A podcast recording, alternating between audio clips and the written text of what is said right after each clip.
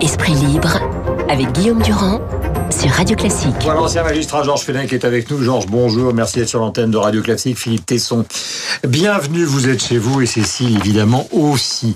Euh, je vais commencer par le, le, le, jugement global avec vous Cécile. On entendait tout à l'heure euh, Guillaume Tabar qui disait qu'il s'agit plus de réorientation que d'autres, euh, que d'un autre qualificatif pour euh, parler de, de ce gouvernement. Essayons d'abord avec vous d'avoir ce jugement global justement.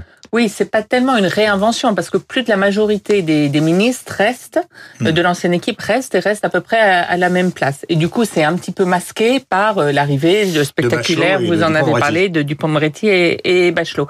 Et puis, il a échoué manifestement à faire venir des personnalités de gauche. Valérie Rabault. Euh, Valérie Rabault. On sait que François Rebsamen lui a été proposé l'intérieur et qu'il a refusé. C'était le rêve de sa vie. Mmh. Simplement, euh, lui, il fait le, le calcul qu'avec les municipales, il peut, euh, il peut y avoir un, un rebond de la gauche et quelque chose de jouable pour euh, la présidentielle de 2022.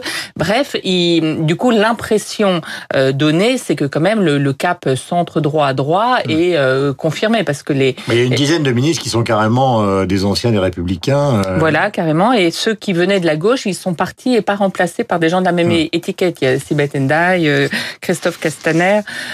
donc c'est vrai que je pense que la stratégie d'Emmanuel Macron commence à se dessiner pour la présidentielle de 2022. 2022, c'est euh, bah, le principal risque vient de la droite, vient d'un Xavier Bertrand ou d'un François Barouin. Du coup, il, il, il, il essaye d'étouffer euh, euh, Xavier Bertrand en prenant des proches auprès de lui, Jean Castex et Gérald Darmanin, en parlant beaucoup de territoire pour étouffer. Il fait la même chose avec Barouin en prenant Blanc, enfin en gardant Blanquer. Blanquer, ça à la limite, je pense. Oui, oui, oui. Mais, mais du coup, comme il reste à la même place, c'est, plus, ça, ça, donne pas une couleur particulière. En revanche, ce qui donne une couleur très barouin, c'est de ne parler que de territoire. Tous, tous les, les, les, termes des nouveaux ministres ont le mot territoire quasiment euh, dedans. Et il fait le pari qu'à gauche, euh, la division l'emportera et qu'il y aura pas un candidat qui pourra vraiment l'affronter. Alors, Georges Fenech, avant que nous parlions de culture avec Philippe Tesson et que nous parlions tous ensemble, euh, déclaration de guerre, disait l'USM, syndicat, donc, euh, qui au départ était plutôt marqué à droite. Est-ce que vous pensez euh, euh, et Georges soyez franc, que on peut juger un homme sur à la fois euh, ses déclarations précédentes, euh, ce qu'il a fait dans son métier, ou plutôt euh, par sa vision qu'il peut avoir d'un monde de la justice qui a quand même été extrêmement secoué ces dernières années. Oh oui, moi, c'est ce qui m'intéresse. Je vais être très franc, euh, Guillaume. C'est évident que ce qui est intéressant, c'est de savoir qu'est-ce que Éric Dupont-Moretti pourra faire euh, d'important, de nouveau, de nécessaire, je dirais, au sein de l'institution judiciaire dans les 18 mois qui viennent. Il nous reste 18 mois. Euh, indépendamment du style, des, euh, des propos quelquefois peu amènes qu'il a tenus à l'égard des magistrats, mais pas à titre à titre personnel. Il s'agissait de défendre un système mmh. qui euh, broie, c'est vrai, quelque part les droits de la défense. Il s'est toujours élevé parlé, par esprit de justice. Il, il Pardon? a parlé, il a parlé, on s'en souvient, de barbouzerie à propos du parquet financier. Bon, ben là, il était il victime lui-même. Hein il, est, il, était victime lui-même et c'est vrai que le procédé, même s'il est dans la légalité, il pouvait surprendre. Mais aujourd'hui, il retire sa plainte. Bon, il est garde des sceaux, il doit nouer évidemment les contacts et rassurer sur l'état d'esprit qu'il a euh, à l'égard de la magistrature, bien sûr.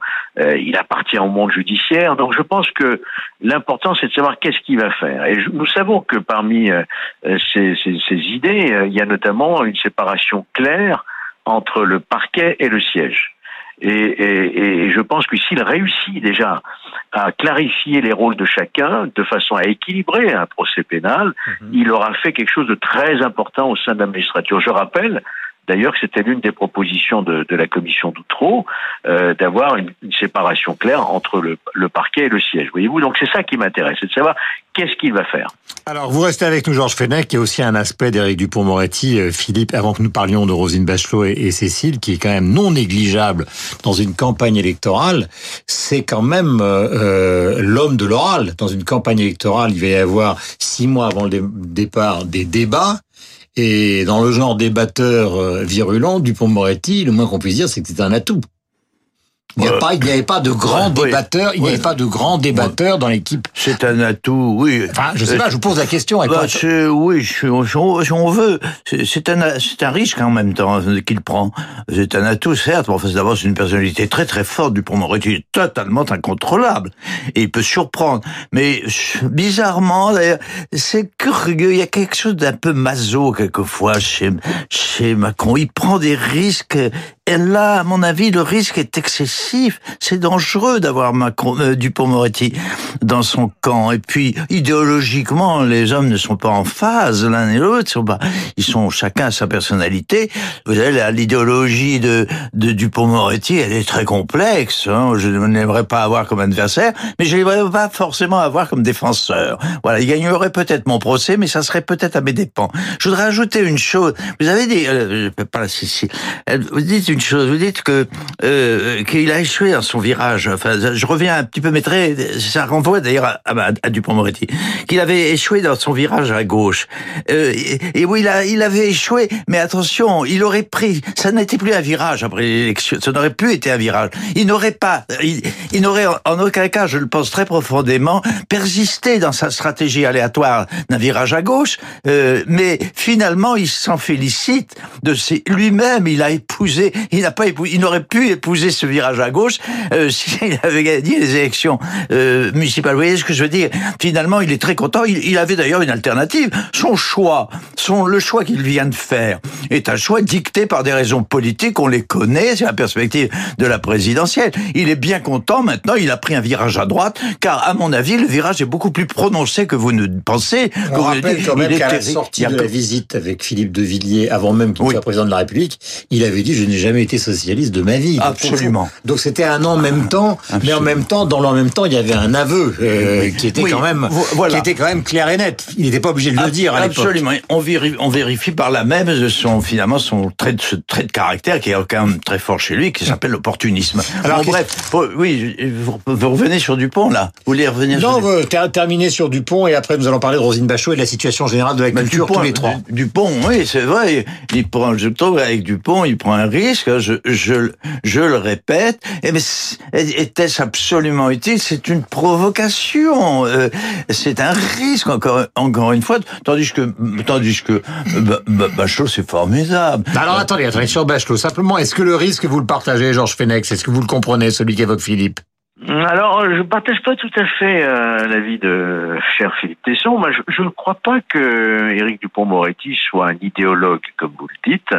Euh, une idéologie, euh, bon, ça, il, il, il, pense à gauche. Hein, il vient, il vient effectivement de cette euh, de cette opinion. Il avait soutenu euh, Martine Aubry, vous vous souvenez.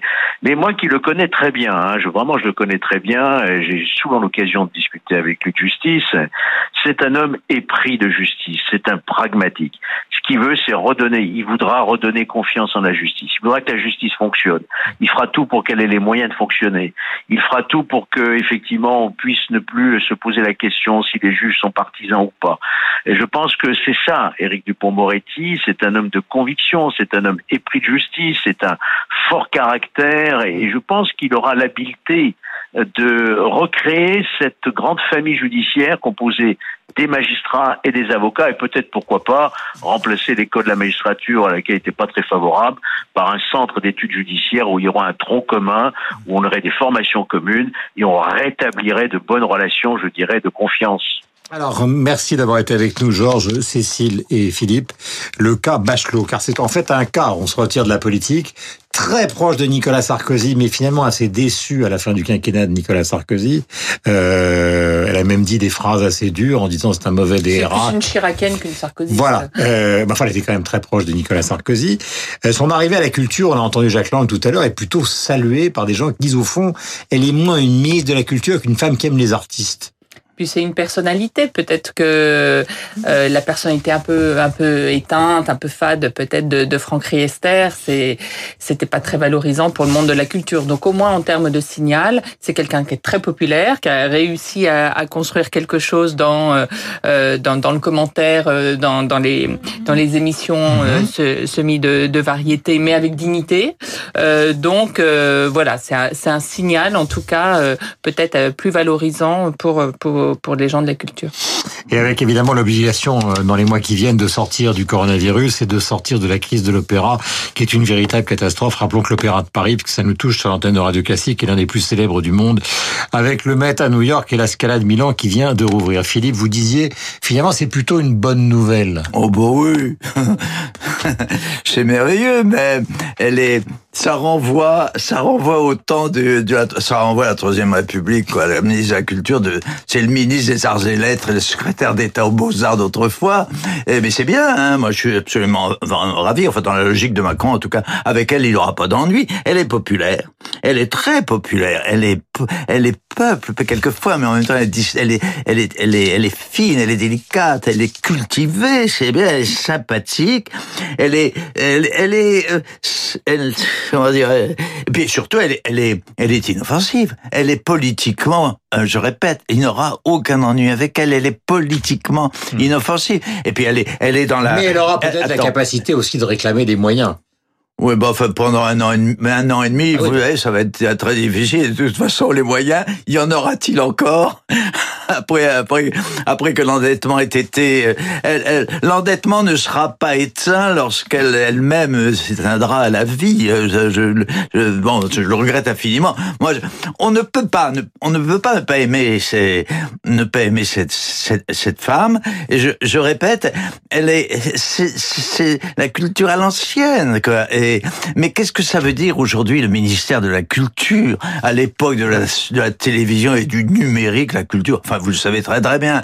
Elle va, elle va être la ministre, elle va être la ministre du patrimoine. Elle, il y a, elle est, elle est une, une variante euh, euh positive et flatteuse de Stéphane Bern. Hein, oui, ce que je veux dire? Elle est le, elle est, elle est, elle a, elle a un peu plus de, comment dire, de personnalité. Elle a une personnalité plus intéressante. Euh, elle a, elle, je, je veux pas attaquer ce pauvre Bern. Mais enfin, ils n'ont pas lu les mêmes livres, ils n'ont pas été formés à la, à la, à la même culture. Vous êtes d'accord Et encore une fois, pas de problème, pas de problème. Elle est, elle est, elle est, c'est merveilleux, c'est qu'elle elle réalise sur elle, sur son nom et sur sa personnalité, mhm. une unanimité. Ça, c'est formidable. Elle est à la fois peuple et à la fois aristocratie. Dernière question à vous, Cécile. Pardonnez-moi de vous demander de répondre brièvement, euh, car il ne faut pas sombrer simplement dans l'approbation. Quel est le problème majeur de ce, où est, où est le, où est le danger? Le danger, c'est Dupont-Moretti parce que c'est une personnalité incontrôlable, comme disait très bien euh, Philippe.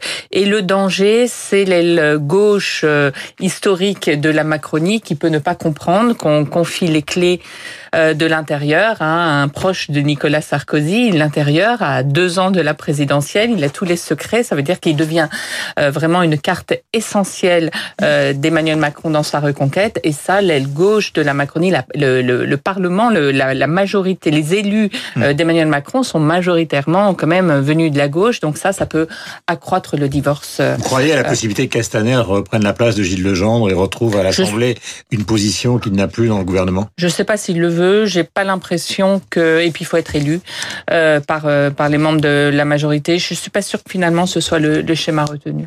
Merci mille fois à tous les trois. Donc merci Georges d'avoir été avec nous au téléphone. Je rappelle que vous êtes chroniqueur donc sur CNews, mais que vous êtes aussi donc un ancien magistrat euh, connu. Philippe, on se retrouve bientôt. Cécile évidemment avec bonheur aussi. 8h57. Nous avons rendez-vous avec le rappel des titres euh, et plutôt le journal de 9h. Euh, Lucille Bréau. Tout à l'heure Franck Ferrand, la bourse. Bref, un point complet sur la